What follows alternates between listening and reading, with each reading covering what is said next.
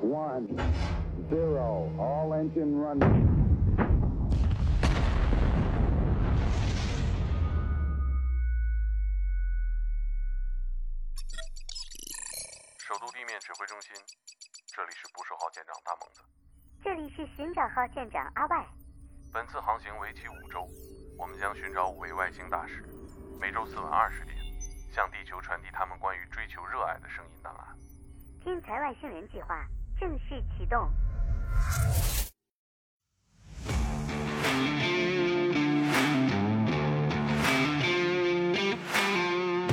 按照原计划九点钟出发的话，肯定十几个人全部被埋在洞里了。全军覆没了。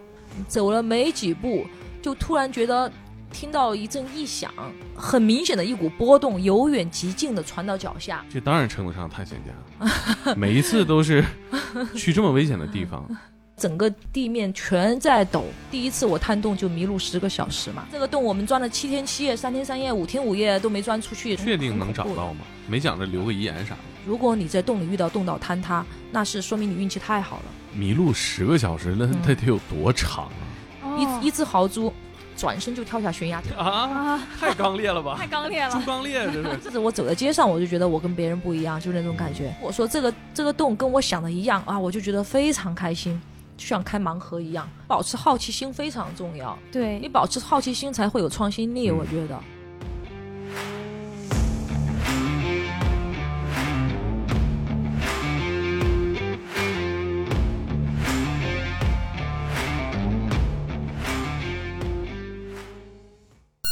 阿外的卫星号是 W S A W A 二零二一，加他进群福利。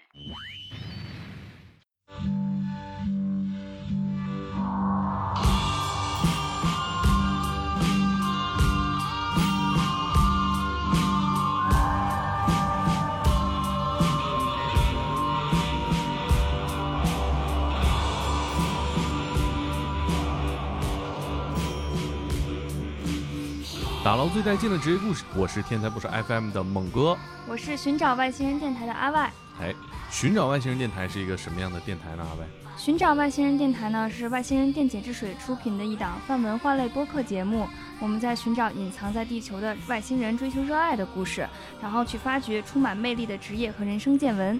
嗯，跟我们干的事儿差不多。对对对，这期节目啊，就是由天才不说 FM 和外星人电台联合呈现的系列节目《天才外星人》。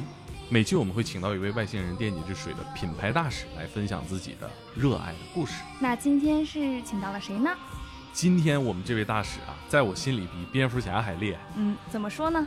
蝙蝠侠为什么叫蝙蝠侠？阿歪，因为蝙蝠侠小时候好像下过一个蝙蝠洞，然后被蝙蝠吓过。哎，他为了去克服自己的恐惧，所以呢，就给自己起了蝙蝠侠这个名字。对我们今天这位大使啊，就别说蝙蝠洞，进蝙蝠洞跟回家一样，辞职也要去啊，天天去。她就是我们的中国第一女洞穴探险家刘佳，欢迎刘佳老师。欢迎刘佳老师。嗯哈喽，大家好，我是刘佳，我是一名探洞者。刘佳老师私底下跟我说，哎，别加不加的了，是 吧？太张扬，你们这个行业里边不太称自己为探险家，啊这样是是，我们都叫自己探洞者。啊？您大概从事探洞多久了？到明年的一月份刚好十八年，刚好是个成年人。 十八年啊！对，那您当时做探洞的时候，国内玩这个的多吗？不多。呃，那个时候的话，在重庆可能也就十几个人玩儿，这些年到现在大概进过多少个洞了？五百、多个应该是肯定有的，不算那种重复去探的洞，就是哦发现的新的洞。按这个来算的话，可能六百、七百都有，具体没有数，只是大概估了一下。嗯，感觉你们这个进度，中国洞数不够用了。哇、哦中国是喀斯特大国，在全世界都非常的呃有名，所以很多国外的人现在他们国外的洞探完了，都到中国来探洞，所以探不完的，在重庆都没探完，别说全国。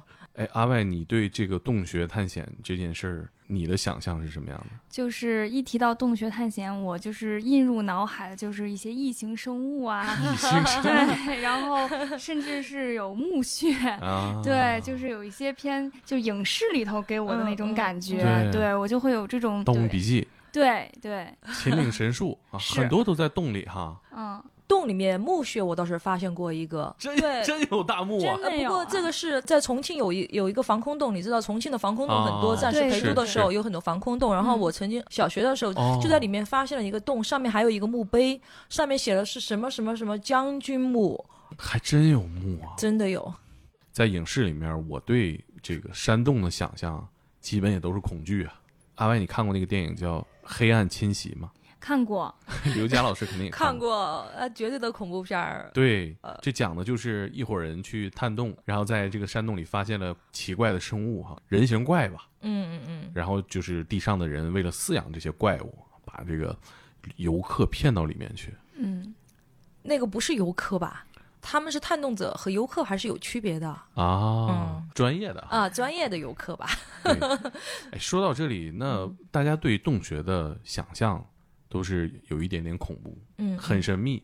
我记得我们队有一个男队员，他是有那种狭窄空间恐惧症的。嗯然后有一次探洞的时候，他就到了那个真的一个很狭窄的地方，人需要就是挤过去，而且嗯头顶也空间也很小，他就觉得自己会卡住。其实他很瘦，他觉得自己会卡住，而且他当时形容他自己的感觉是，他觉得心跳很快，有有点冒冷汗，很害怕过那个地方。然后我就堵在那里，他他想回走，我就堵在后面，我说你不准出去，你必须要过去，就强迫性的这种。 然后他就过去了，过去了好好的也没事儿。嗯嗯，对这这以是毒心攻理的毒一个屏障吧，可能明对白，有时候需要强迫。像以前我就是有恐恐高症的，啊。我就很适合这种以毒攻毒。你恐高症，你干这么多年，对呀、我就是因为有恐高症，然后我就强迫自己去下高的地方。蝙蝠侠啊，嘛，跟蝙蝠侠情况差不上一多。样对，一样的，而且我还我还怕黑。你看我什么都怕，根本就哦不适合探洞。我其实我觉得，那我探洞以前晚上，如果我一个人在家里面，嗯我是不敢关灯的，我一定要开一盏灯我睡也觉。是，你是因为怕黑还是什么？我怕黑，我好哎，好像对自己形象不太好啊。 但是我自己在家，我独居的时候，我都把灯开着。啊、我以前也是这样，探洞以后我就不了。你你的家人会不会想，就说干这事儿挺危险的啊？呃，肯定有啊，那也不拦着吗？这是我难，对啊这个是家人意见反对非常大，特别是我刚刚开始探洞的时候，那个、啊那个反对是特别强烈的，因为那是个时来候自父母吗？父母父母之前他们知道我探洞，因为我买了装备嘛，啊啊买了装备，他啊们能看见。以前是在家里面住，那个时候刚刚工作，嗯，一到周末就跑出去，带着大包小包的跑出去。然后呢，他们就不准我 出去。后后来禁就足我妈经常都说啊，你头盔不见了，你一定出去探洞去了。后来我就再买了一个头盔，啊然后就戴另外一个头盔出去，结果骗了几次，还是后来我妈说你是不是买了两个头盔？嗯后来就管不住了。而且家里人曾曾经还因为我贪洞要断绝关系，啊，这么严重、啊？对，很严重，反对很强烈。但能理解，对，我也能理解，但你知道他们吓唬你，对我知道他们吓唬我，这不可能的 啊，所以说我还是呃我我行我素。然后他们后来没办法，当然现在也不赞成，呃，但是呢，睁一只眼闭一只眼，嗯，就这样，就是不看会到拦着我了，怎么对说？，嗯就是看到那些动的时候，就有一些这种奇妙的景象的时候，就会觉得自己的这些所有的坚持都是值得的。呃，对，其本来也是主要是喜欢吧，主要是喜嗯欢爱好。那像您一样，全国就是专业从事探洞这项工作的大概有多少人？我们按团队算的话，应该十家左右吧，是挺少。这个专业性比较强，嗯，拉个行业群的话，五百人都能装得 下，全行业都装得下了。是什么让您选择洞穴探险呢？就是因为其实有些人现在是海洋的探险嘛，然后嗯还有就是上天空的，啊爬这几个山啊的区别又是什么呢？我是重庆人，重庆没有海， 有嗯有山，但是山呢又没有雪山，有洞，洞很多，所以重庆在我很早步入户外这个这个圈子的时候，就已经被别人总吵说洞穴探险多么多么刺激。嗯，而且重庆的孩子有一个特点，就是重庆以前是战时陪都，所以嗯大街小巷包括市区里面都有很多的防空洞。嗯可以说，在重庆市区长大的孩子没有一个没钻过防空洞的，嗯所以从小就有这种嗯钻洞的历史。就自然而然就是对喜欢去、嗯去做这件事情。然后探洞的话，就是这个跟个人还是有关系。你你看重庆这么多人，但但是探洞的人也不是特别多。以前我和别人去探洞。第一次我探洞就迷路十个小时嘛，当时、啊对，当时我我和我们四个人去探洞，嗯呃，两个当时重庆洞穴探险队的成员，另外就是我和另外一个新手，那个也是一个女生。我们探洞迷路十个小时出来以后，我就开始了正式我的探洞生涯。但那个女生从此以后再也不探洞了。啊，所以这就是一个一个选择的问题，跟个人还是有关系的。迷路十个小时，那嗯那得有多长啊？是，当时外面的人都准备报警了。那洞是个什么样的洞？怎么会迷路呢？你就是怎么来怎么出去不行吗？呃，嗯那是一个迷宫行动。我们进去的时迷候宫行，我们走的这条路，回来的时候，那个洞的形态是完全不一样的，已经看不见洞口的光了，完全看不见。在里面走了两个多小时，在里面迷路，对那怎么找什么路啊？对，咱们怎么去？因为它有时候一个洞厅，它会有很多个支洞在里面，很多个洞道。那就为了尽快找到出路，我们会每个人去探一个支洞。第一次探洞就被迫独自去探一个支洞，十分钟以后回到洞厅，我们就分析自己看到的情况，再来再来找哪一个是正确洞口，就是这样，哦蜜蜂蜜蜂一样的这种找法。哦，那你们是怎么互相联络呢？就是对讲机吗？呃，不行，因为哦这洞里面只要转个弯儿，就对讲机就被岩壁屏蔽了。那咋联系啊？对喊呃，不能喊，这个没办法联系，那就不联系呗。喊是怕把石头震下来吗？有这个可能性，因为如果岩石结构不稳定的话，你在洞里面喊，可能嗯有空气震动，对有这个声波可的能回性响对对对，啊有。这十个小时都发生啥了？我是在恐惧中度过的， 每个人去一个支洞嘛。我第一次探洞就叫我一个人进一个洞里面，你想想那什么感觉？ 听不到任何声音，只有你自己呼吸声，你同伴也也不在你身边。当时真的是害怕的不得了嗯，啊！多宽多窄？它有的地方很宽，有的地方很窄，窄的地方要爬，宽的地哦方就是、呃几个人手牵手都可以走。那您那个当时心里在想什么呀？就是十个小 时，哎，没想什么，只想快点找到出路。明白反正是明白很确定能找。很恐怖的到吗？没想着留个遗言啥的，当时啊我啊是新手，但是另外有两个、两个嗯是哦专业人士，他们还比较淡定他们淡定。啊。然后他们可能也顺便考察我的胆量。后来就是他们觉得我好像心理素质还可以，其实我心里怕的要命，只是没告诉他们。然后他们就觉得，嗯，你心理素质可以，你要不要加入 我们？就这样子。这一晃十七八年过去了，嗯，刘佳老师也是属于带别人进出了哈。啊，是对。到现在为止，您觉得是当时他们真的很淡定，还是说其实也是装的？他们应该是真的很淡定。您现在也是很淡定。现在基本上很少会遇到迷路的情况。那我们聊一聊这个洞里到底有什么哈？嗯嗯，因为这个洞可能长达千年万年绝对是上万年。嗯啊，对啊，嗯千年之内也会有人类的足迹到达过这些山洞。对是对的对，你看，我们看武侠小说哈，嗯，进洞必有好事儿，就是武武功功秘秘籍呀、哎，奇遇啊， 嗯神兵利器呀、藏在洞里边儿。而且很多高人隐士在中国古典文学里面也是要到洞里面去找到自己的这个僻静之所。所以我就在想啊，上万年的洞，但是有人类的痕迹可不止这几年。您这些年发现洞里面都有什么东西？如果是人类痕迹的话，最多的就是削坑。削坑是做什么的呢？它是用来，因为洞里面的削削土比较多。啊，然后呢，它会在洞里面，呃，挖削坑，会有一个灶台烧水啊什么的，所以很多洞可以说百分之六十以上的洞里面都有削坑。啊，然后在削坑的附近，有时候你会发现铜钱，啊还有碗，就碗的碎片，还有他们在墙上的涂鸦，对，还有草鞋等等生活物资，那这都嗯是什么年代的？至少都上百年了。因为我在那个陕西汉中的地洞和天坑里面，发现了一个非常完整的。以前的厨房就是哦肯定是上百年了，然后那个厨房里面的那个簸箕，那个东西还还存在那里，还有草鞋，你一触碰它就粉了。嗯水瓢里面还有一个馒头，啊，钙化了都 已经。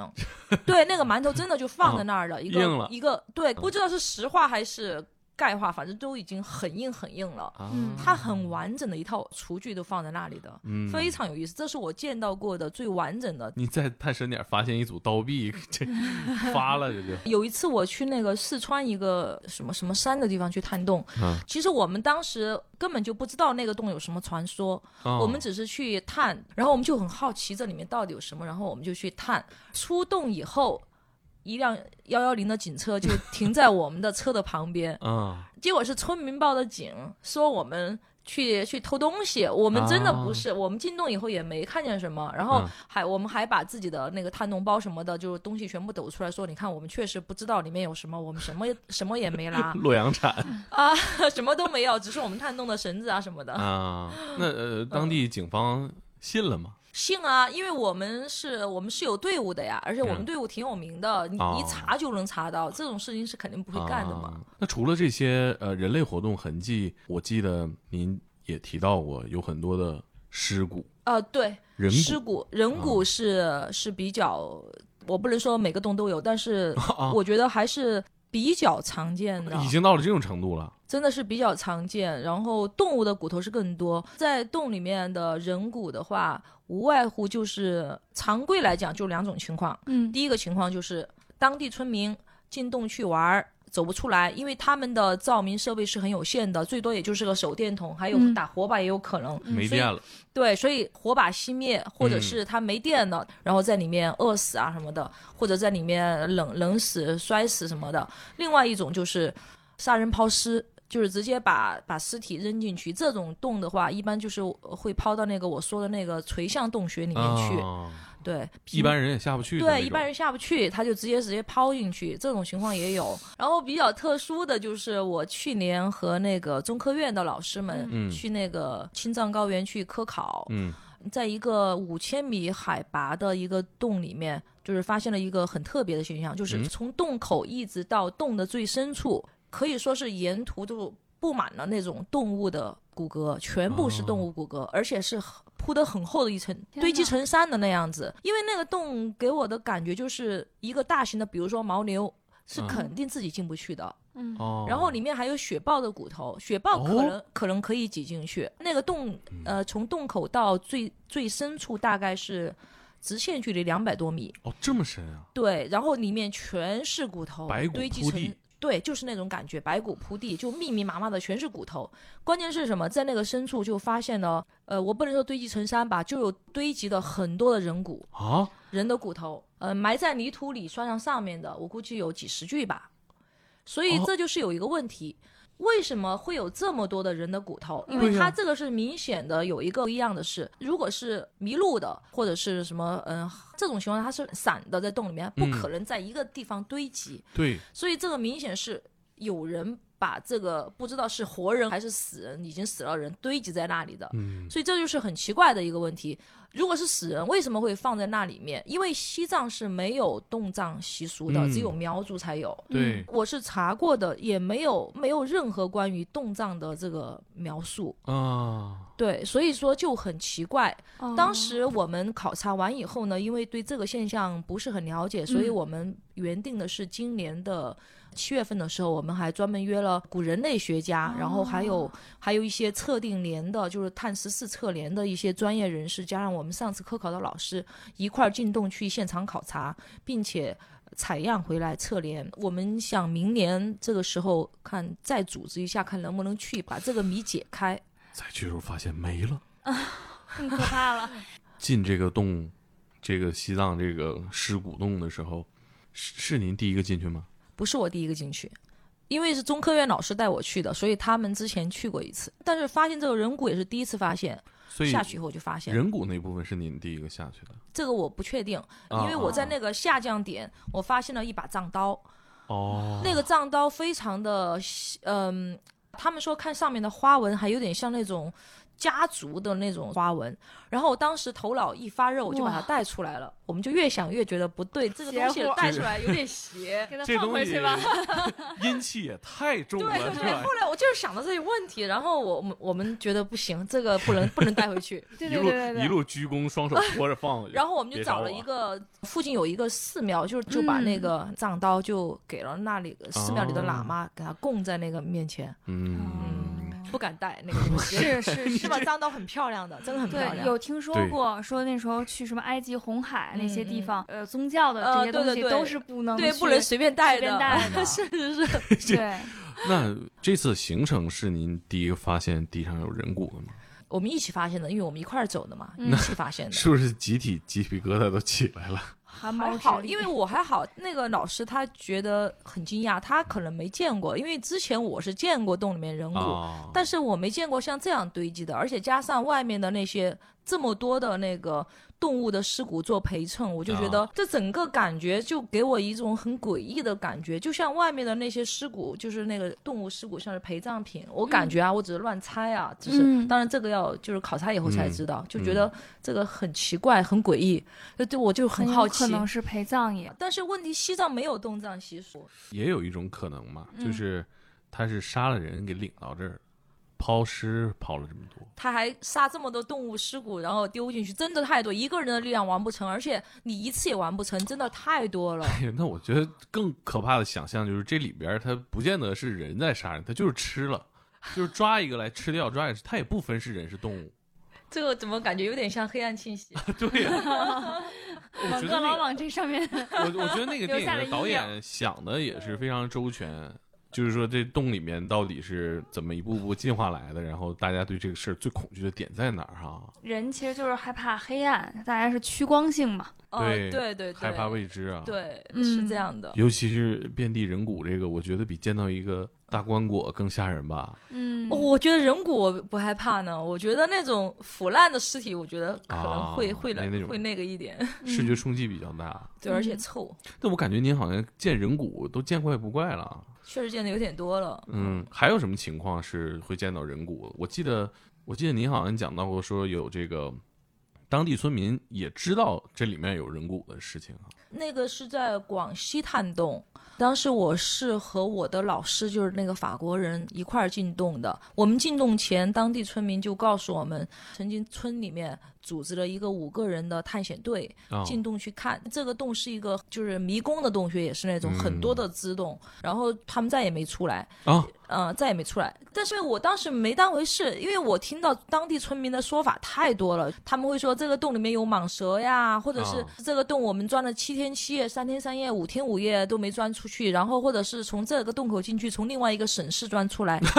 我跟你讲，他们这讲的话基本上打三折穿，越至少都打三折。啊，就各种传说，对，村其民实的传蟒说，蛇是不可能有的，因为里面没有食物链，这是第对一。第二就是你那个什么三天三夜，什么七天七夜，基本上都是我们差不多几个小时都钻完了，所以他啊们当时说什么组织探险队进去、呃五个人没出来，我们也没当回事儿，就觉得哎、可能也又是传说之 类的。可能他们从别的省市出来 走了，谁知道？对对对，然后嗯我们进洞以后，真而的在洞里面发现了五具尸骨。哦，所以我们当时断定是肯定就是他们说的那种迷路了，因为那个洞很复杂嘛，它有的是很高的一个一个叠坎悬崖，然后里面有的是有暗河。有树井，它有些人的尸骨是分布在那个树井的底部的，呃，就是当地人他一般会觉得跟着水流是可以找到出口的，嗯嗯，对，所以说他们就跟着水流听声音嘛，他们那个呃照明应该肯定是没有了，嗯他们就听声音，然后就跟着水流想走出去，结果这个水流指向的是一个树井，哦，所以就摔下去。摔死。哎呦，还有的是分布在一个很大的洞厅的一个角落里面，我估计是他们就是、就是找不出去了，然后就在一个很窄的地方就是速撞撞不出去了，因为在洞里面那真的是绝对的黑暗，你在城市里面你绝对找不到一个绝对黑暗的地方，在洞里面有。现在我们探洞带人进去，我我们都会给他们一个黑暗的一个体验，就是你把头灯全部关掉，嗯你把手伸到这里来，真的是绝对是什么都看不见的，对那个那时真候，正的黑暗，那个对是对，那个时候您跟我们那个外星人品牌不是一起去浙江对桐庐，嗯嗯然后嗯有一个探洞的活动。对对，当对时问到其他的品牌大使，包括我们也自己嗯都是觉得，就是那种黑暗的体验是之是前难以想象的，就对是在白天啊，在地上是完全感受不是到一的。点光都没有，什么光都没有，所以他在那种情况下，他是不可能找得出去的。迷路的话啊啊，然后就是呃，就是尸骨就分布在里面。那你们当时拿什么照明呢？我们是用头灯照明，而且我们头灯的电池都是充电电池，都是带备用的。啊比如说我们计划探一天的洞，我们会带两天的备用电池。啊，而且我们会带另外一个光源，就是我的主光源坏掉了，如果坏掉了，那么我还有一个备用的光源，就是嗯防止这种情况产生。嗯，嗯，那你们发现这些尸体啊，嗯他们身上没带东西吗？有没有随身的衣物什么的呢？我觉得都腐烂了吧，什么衣服都也没有，衣服也没了吗？肯定没有，应该是时很间久以很前长了嗯，就看见白骨在那里，什么都没有，周围什么都没有。嗯风化了，可能也我估计他们可能是点火把吧，因为如果是电筒的话，应该能看见有有什么电筒那个金对属呀的东西，应该嗯是残留的，可以。那你们出去之后有跟当地村民或者说政府交代这个情况吗？我们只是给村民说了，但是没有没有报警啊什么的，因为像这种半腐烂的尸体，我们可能会报警，就是啊变成白白骨骨化这种，这嗯这种我们只是给当地村民讲，如果他们觉得有必要，他们可能查失踪人口，觉得有必要，他们会给警察说。大概嗯这五位壮士是什么年代进去的？ 呃，这个就不太清楚了，没问，肯定是很久很久了，就可能也没有直系亲属还在村里了，呃，对吧应该是没有了。当时那个，当时说去，那我们去去探洞的时候有那个嗯蝙蝠嘛，嗯那有没有什么其他的一些比较奇特的生物啊？嗯，洞穴里面它的生物主要分三类，一类是真洞穴生物，真洞穴生物呢，它是只能在洞穴的黑暗环境中生存，呃，如果出到洞外，它会死亡。它的呃体内通常缺少色素，嗯然后眼睛是明显退化。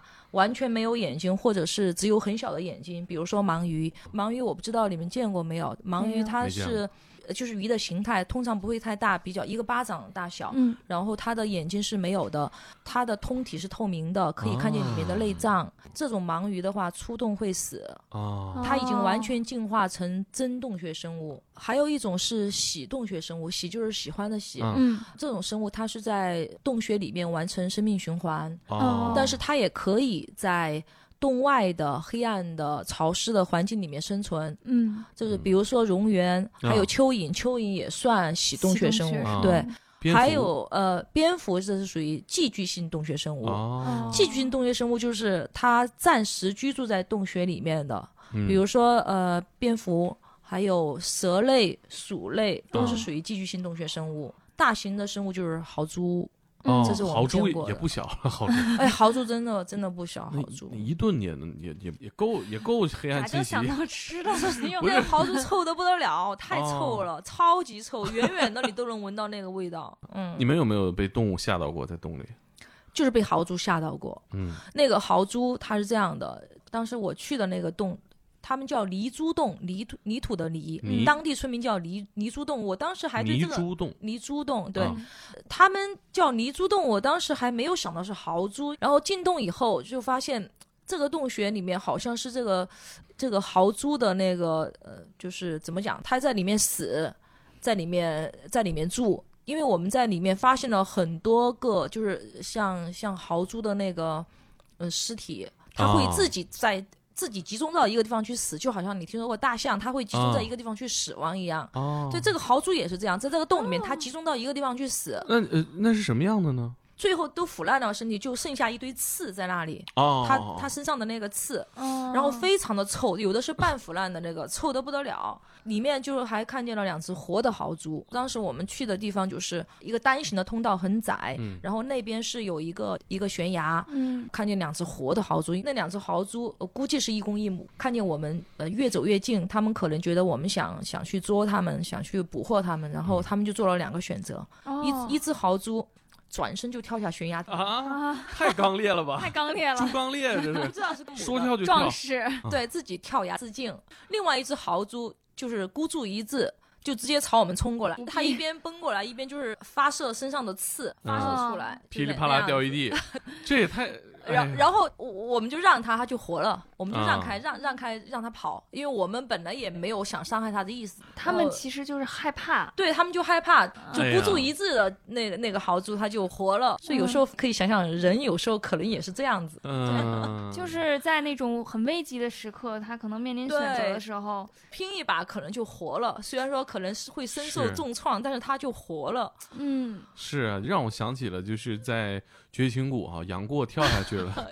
然后郭襄想想，算了吧，要不你先下去， 对 你，您先要下不去算看了看吧，嗯。呃，那对他跳下去那悬崖得有多深啊？当时摔死他是肯定没问题，几十啊米。啊，那这摔死啥的，这都能摔得死、啊 。对对对，哦，那也是完全黑暗的环境吗？嗯，是完全黑暗的环境。所以你豪叔已经不用看东西，他用听可能因为他们那个路线是固定的，啊。嗯它已经磨得非常光滑了，已经，所以他们哦可能不用看，他们已经可以自己出动找吃的。啊，它有一条固定的线路，它只在那个线路上走。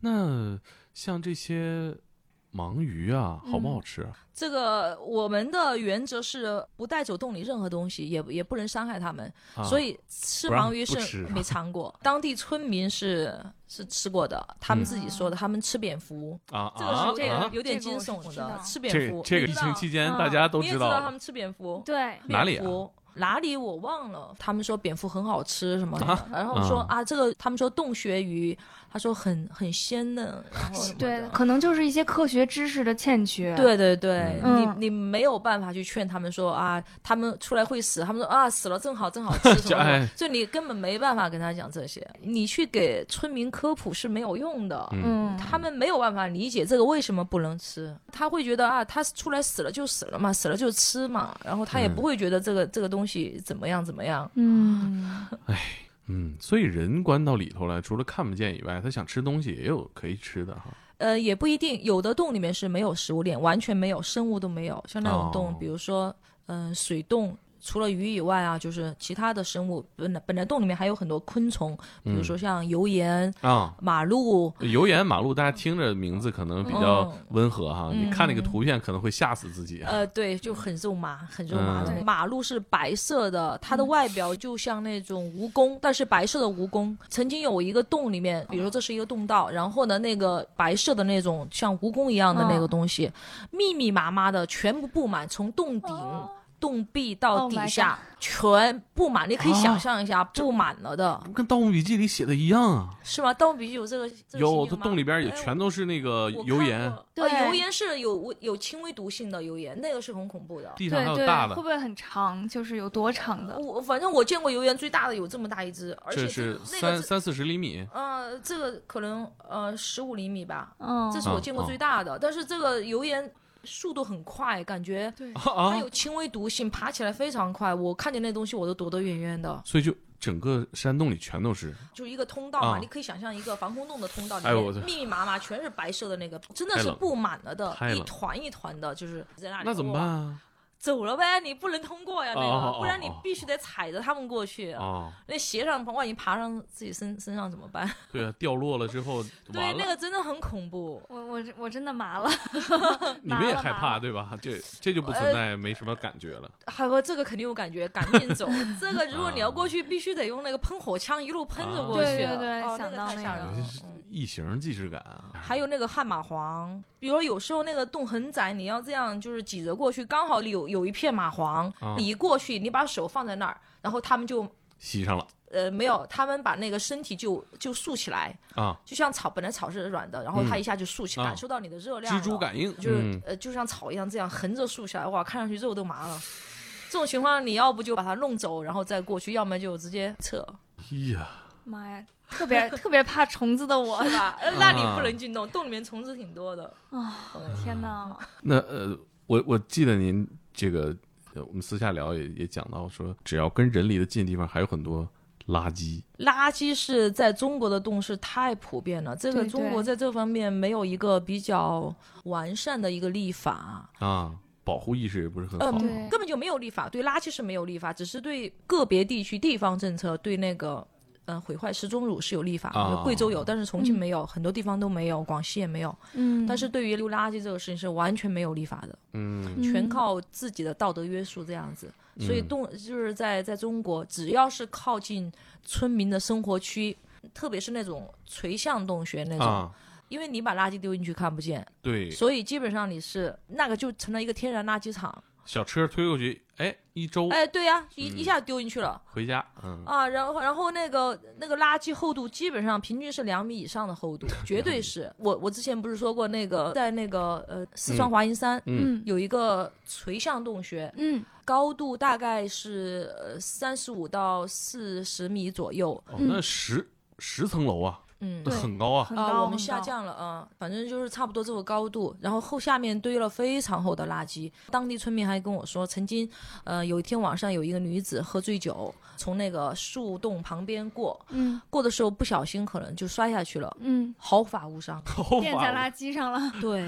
毫你发可无以想伤。象那个缓冲力多大，嗯这个简直是奇迹都有啊！画面感了。嗯，是就啊上来之后肺不行了，那那很可能，因为那个味道太臭了。我啊你们们下降的去探时候，我们去探的那个洞，它底下还有一百多米深，它只是一个哦平台。哦，它其实是一个大大的一个竖井，它是这样的，就是下降一段儿，然后嗯一个平台，再继续下降，再一个平台。哦，这个洞的底部大概总共累计有，我们用了一百多米绳子，它就是倒在第一级的那个那个平台上，第一级平台累积了非常多的垃圾，啊、嗯，那他怎么上来的？ 然后就报警啊，他在下面呼救嘛，没嗯死嘛，他活着的，然后就呼叫。那个因为是个地表的一个树洞，所以他呃村民在洞口经过是哦肯定可以听得到他的声音，而且我说的那个那个洞口离居民区还不算远，比较近，不然它不会成为一个天然垃圾场。那您下去的时候，嗯大概下到多深的时候，感觉这事儿来不了，太臭了。下到离那个垃圾的层面还有十米的时候，就啊被那个熏眼睛了，啊，熏眼睛，辣眼睛，它，我觉得它应该是不仅有臭味儿，应该还有什么氨气之类的。然后我们先是戴口罩，嗯口罩戴了都戴了两层，那个味味儿稍微小一点点。嗯当时。我戴了防防护镜的，因为我啊们探洞通常会有防护镜，因为我们打锚点下降的时候啊会防防止那个石屑什么啊啊的散进眼睛里面，所以戴了防护镜，这样会感觉好一点。那您看到底下垃圾的画面了吗？都能什么看东 到西？很多的泡沫，嗯还有就塑是料吗什么鞋子、衣服，什么都有。然后我们下去的时候，还有好几只老鼠在上面跳来跳去的。嗯你怕老鼠说到吗？猛哥的雷点了，哎你呦，怕我老 鼠吗？我我怕老鼠，怕哦，老鼠是。吗？嗯听就不行我了。啊！我尸骨油盐我都挺过来了，到这儿我是不是 哎洞里面老鼠很大的，像猫一样 大，啊？而且看过《冒险王》吗？我我没邋看过遢大，王，它哎挺不是《可冒爱险的王》，就是一米多长大啊老不鼠。没有没有那啊个没有见过，它它的加上尾巴可能有这么长，哎，别比也了，也别比够了长了。太吓人了那。个老鼠屎和花生米差不多大小，它怎么会长这么大呢？它很特别，它的胸口是一团白毛，它立起来的时候挺可爱的，我觉得。神奇宝贝吧？ 这这么大老鼠，那那那咬不咬人啊？我就是有点怕它咬人，但是目前为止还没被咬过。可能也它怕们他不们怕人的啊，不怕人啊。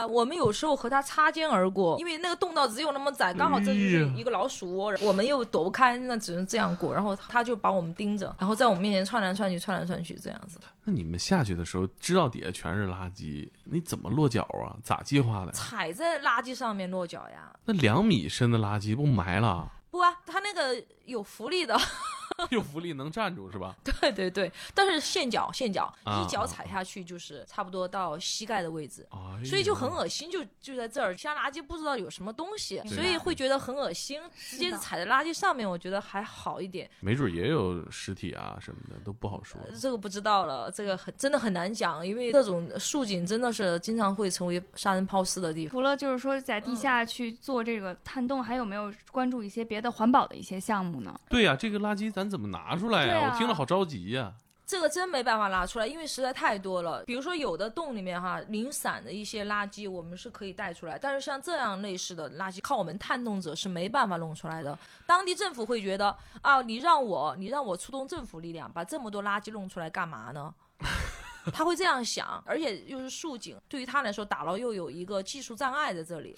这会不会污染地下水啊？这不怕吗？会会会，这个是绝对污染地下水的，因为对呀地表水和地下水是互相循环的，对呀、所以最终也是进入我们自己的嘴里面。哎呦我天因为地下水它通常是我们叫伏流，啊！嗯然后伏流它会经过垃圾，然后再、呃，它会成为地表水，又会又会上来，上来以后又又进入我们的那个呃生活用水里面。对啊呀、。地缺水的时候，它会在洞里面找地下水源啊，事实上，他们、啊他们是自己自己污染自己。现在就知道很多边远山区，其实很多人他们喝的水是不干净的，那可能就是这个的源头，它其实是一个恶性循环，有一个环环相扣的一个事情。对，，而且他们这方面的知识也比较欠欠缺。听到很心痛。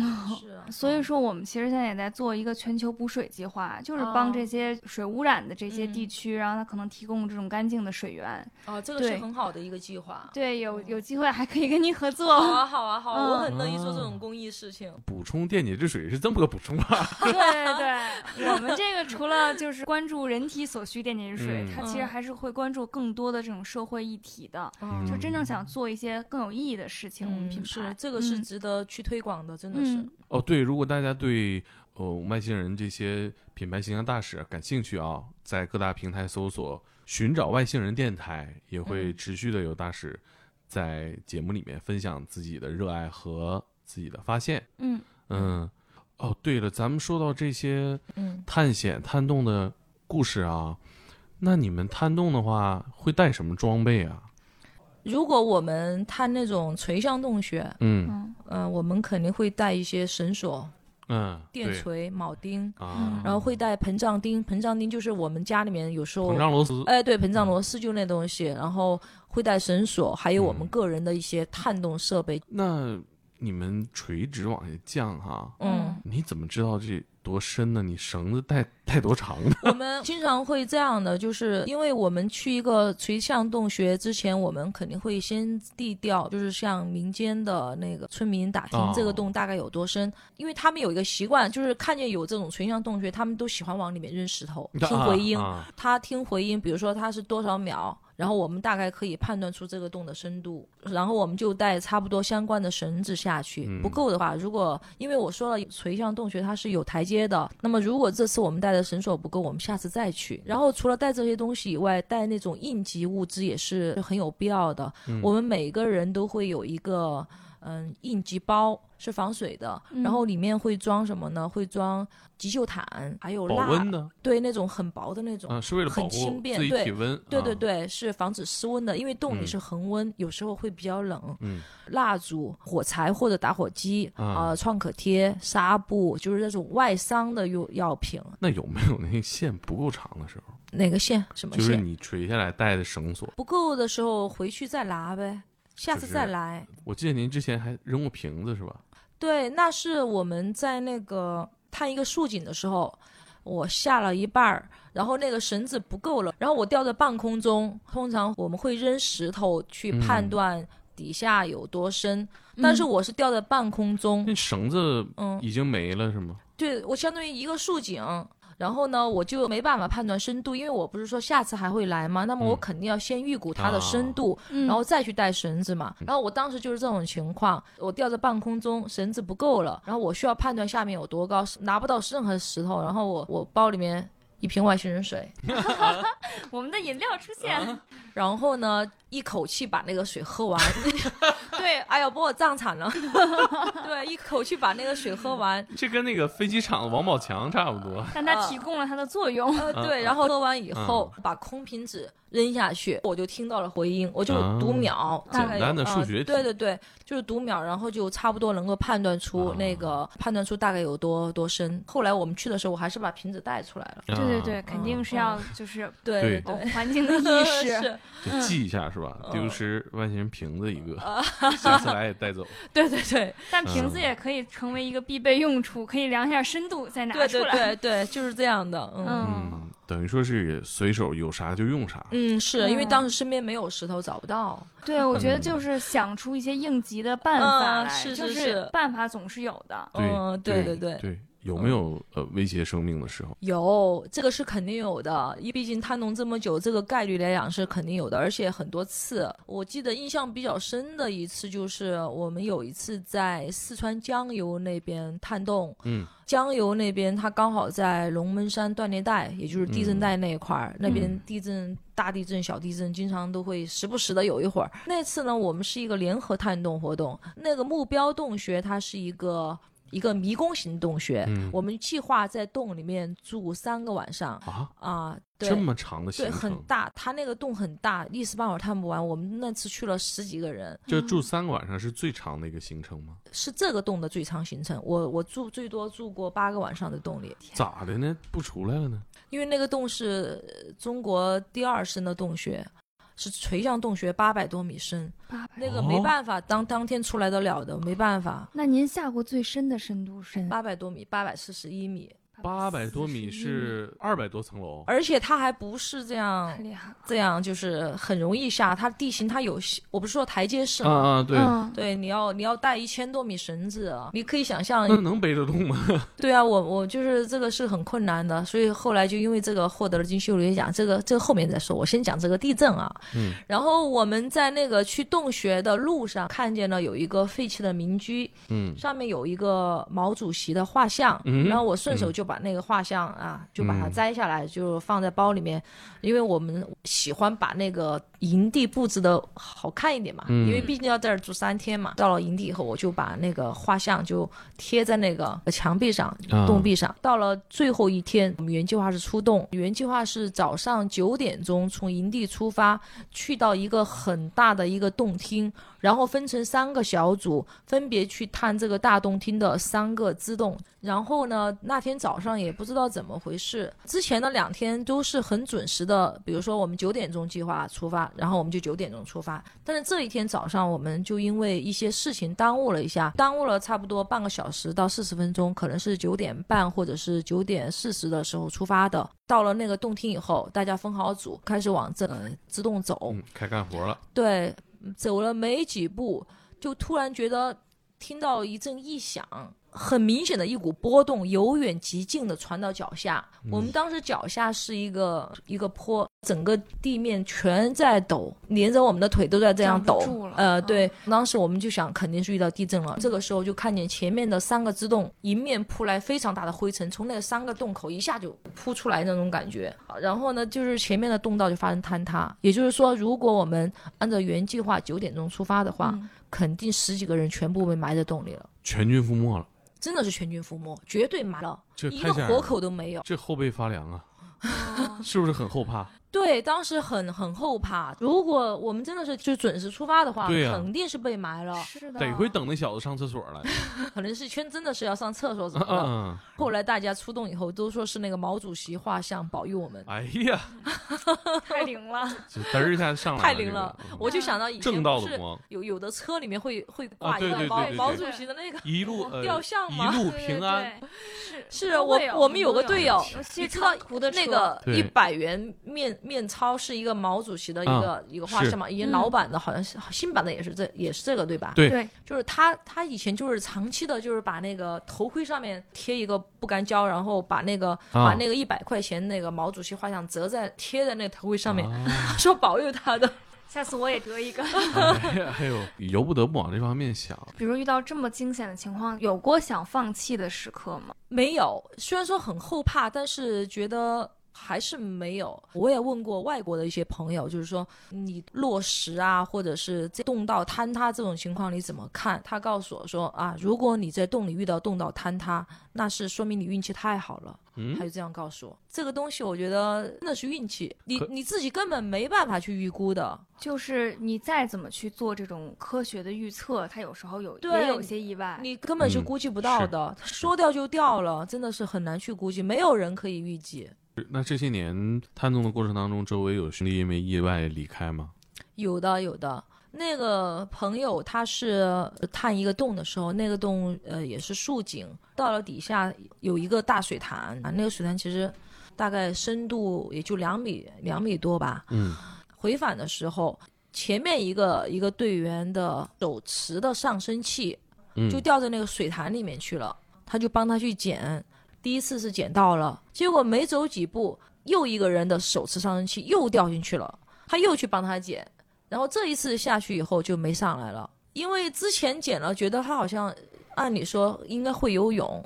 水性应该还可以，可能是洞里面的水比较冷，他嗯可能是第二次下去抽筋啊，或者引发他的一些潜在疾病，比如心脏病啊这些都不太清楚，然后就应该是溺水了。那怎么通知他的家属呢？这个至于怎么说的，这个就 这个不是我说的，嗯 反正就是肯定是不好的，因为呃这个朋友他他家里条件也不是太好，他是一个很有前途的一个人，他当时准备准备考研，就是考考地质方面的研究生什么的，嗯很多老师也比较可惜看好他。很可惜，对，嗯，感觉就是探洞，其实这件事儿是很需要这种团队合作的。嗯那嗯您们嗯这一整个团队有没有一些就是比较清晰的分工？呃，我们团队是这样的，嗯，我们是有比较明确的分工，但是每个人他都应该要全面。比如说，哦我们的主要几大类就是，呃，负责先锋的。嗯先锋是什么意思？就是比如说我们下一个竖井。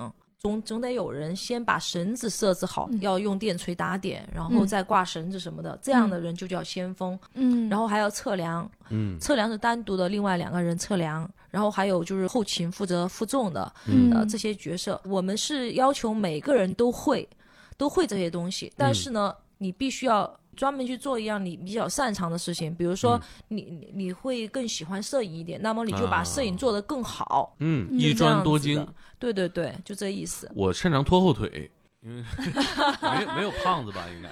呃，有有，哎啊，他弄的人都是灵活的胖子，很厉害的。那那那那洞窄呢，像您就过去了，我可能呃，就这这个是没办法，这个呃钻小洞是没办法，但其他的 都还都还好，没问题。以前我们队有一个两百斤相的信，自己。啊，跟有一我个差两不百斤多的。啊啊，那很这灵活。绳子跟你没问们题用的绳子一样吗？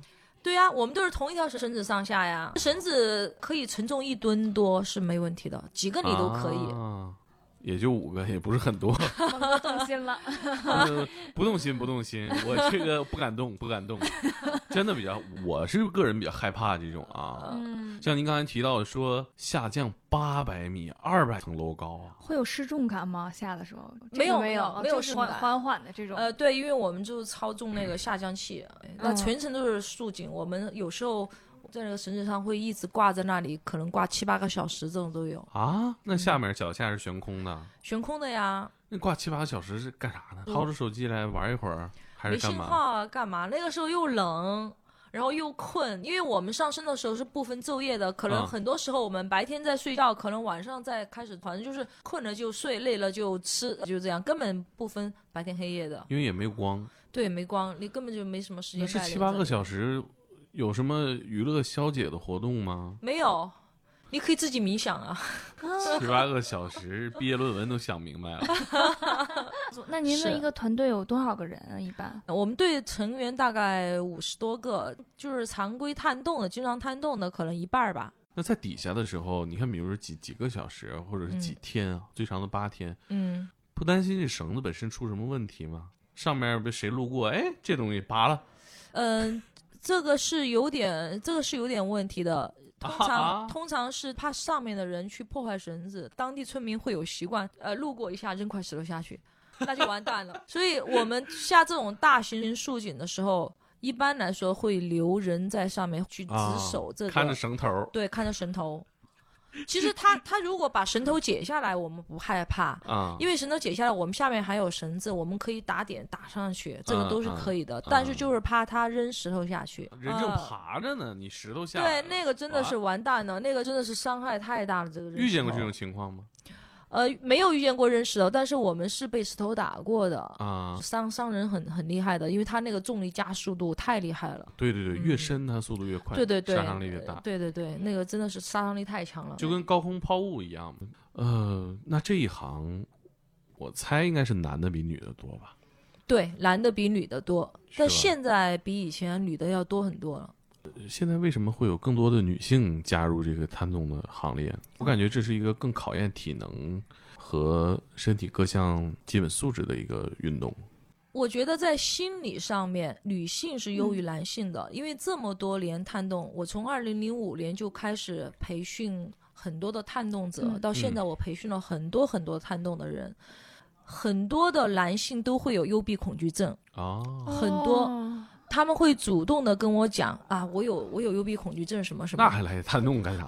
呃，就是目前为止，我还没有遇到过一个女的跟我讲她有幽闭恐惧症的，没有一个。哦这这十几年里边儿还没有女性探洞者表示自己对这个害怕。就是幽闭恐惧症是好像是没有的，基本上都是哦男性告诉我他有幽闭恐惧症，还有什么恐高症的话，一半儿一半儿吧。嗯，我就是啊很恐高但是那种。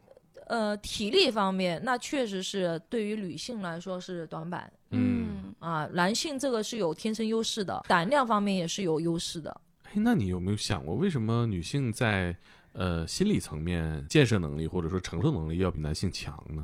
我觉得是呃会不会是跟现在社会发展有关系？嗯，以前的话也很少，但现在女性呃玩这个的越来越多了，嗯而且他们会明显的对这个兴趣是高于男性的。嗯呃，我也其实这方面我也不太清楚，说不好一个很具体的一个呃一一个答复。确实我也不知道为什么，你对现在你的团队里面大概呃男女比例现在是一半儿，一半儿一半儿。这个而且是很 还有还有很多的女性给我发信息说想加入我们，我我有些就是择优录取，其他的我都没要，主要是因为门槛啊女性太多了，真的是短板。比如说你你要背一个两百米的绳包，嗯那那么在这个两百米的绳子湿的绳子可能就五六十斤，嗯很少有有女性可以就是背着两百米绳子，还要背背自己的很多装备，还有很多物资，这样可以明白可以走很久的路的，基本上是哦不太可能的。哦，嗯我觉得他们给你发私信也是，我觉得是一种榜样的力量。嗯，是他是对觉得是吧？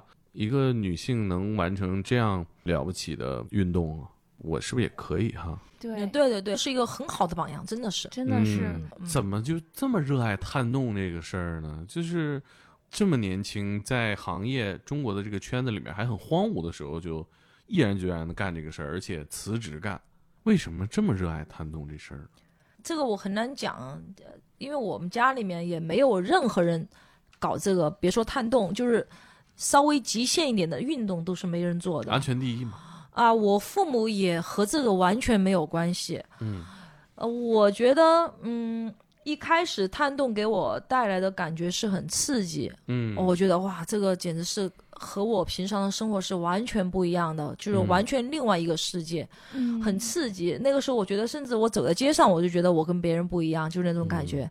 到了后来，呃，探洞多了以后，就是转向了，兴趣点就转了。可能因为因为探洞它是一门多学科的一项运动，它可能嗯涉及到水文、地质、人文什么的对。然后我就觉得这个这个探洞运动它是。顶板是很高的，对甚至是可能是没有顶板的，因嗯为要学很多很多东西。嗯然后我就觉得我就来了兴趣了，就是这个东西我我始终是学不到头的，我就觉得这个可能会、我会我会做很久。是它特别是对自然探洞对自然方面的了解是要比较多的一些专业知识，嗯岩石啊什么的你都要去了解。我学了很久，我都觉得没一个头，而且越学越觉得好像前面的尽头还了很解的远。太少了，对对对，嗯就这种感觉。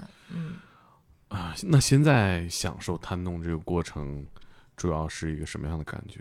嗯，现在就是这样的，就是我比较喜欢现在的一个状态，就是学了那些地质啊、水文这些知识以后，你总要用嘛。比如说我我要去探一个洞，然后呢，我进洞之前，我会在那个洞口之前，我会看周围地形，嗯呃，山山的形态，还有啊这个岩石的岩性是什么岩石，嗯、包括它洞口周边的植被茂不茂盛，这些都有可能决定洞里面的一些形态。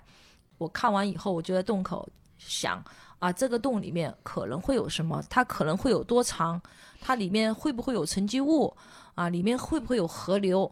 然后我我想完以后，我再进洞去探这个洞。探完以后，如果说这个这个洞跟我想的一样啊，我就觉得非常开心，就像开盲盒一样，就这样、嗯这种感觉。那如果说如果说这个洞跟我跟我自己估计的不一样，那么我就想，哎，我是哪里出了问题？为什么为什么这个洞里面有这样这个东西？但是我是在之前我没有没有估计到的，那是那是哪里出了问题？然后这种这种互相去辩证的这种关系，我觉得非常有意思。现在这是我的一个最大的爱好。现在，是特我别能嗯理解。我觉得拆盲盒这个比喻太好了。对，其实嗯呃，你你们一直说自己可能就是个探洞者，嗯呃，不太想叫探险家，嗯但是我觉得你们热爱的更多，在我看来可能是这种拆盲盒对未知的挑战，嗯嗯，对未知的这种征服。很有那种真正是一种好奇，对我就们是是对一直，生命和自然的这对种好奇。我觉得一直保持好奇心非常重要。你对，保持好奇心才会有创新力，嗯我觉得。